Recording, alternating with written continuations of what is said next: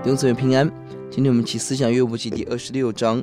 约伯讽刺朋友，并描述神的审判大能。上一章比勒达强调神的大能，人的不洁。而这一章约伯要回应第一点，神的大能。一到四节讽刺朋友的智慧。五到十四节描述神大能，特别彰显在审判的这件事情上面。请用讽刺的笔法来歌颂朋友的言语帮助，使无能人得帮助，无力人得拯救。第四节，你向谁发出言语？可以翻译成你靠谁发出言语？意思是他的话语根本没有权柄。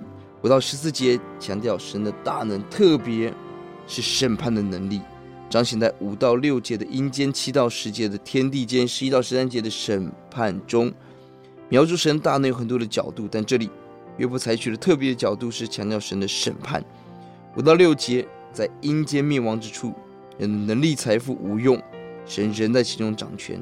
十到十三节神审判天的柱子就是高山。十二节审判大海拉伯就是海怪。十三节神的手要亲自审判那个快蛇，或去就是这个海怪，再次强调神审判的权柄。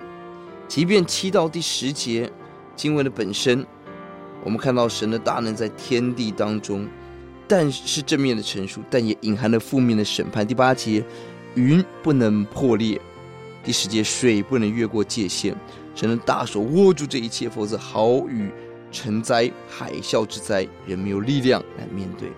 十四节是对神大能的一个小结，谈到人所听所闻都只是神能力的一小部分，也无法。查明神的大能与上文连接起来，可以说约伯在极大的审判中明白神有审判的能力，人无法拒绝，也无法明白。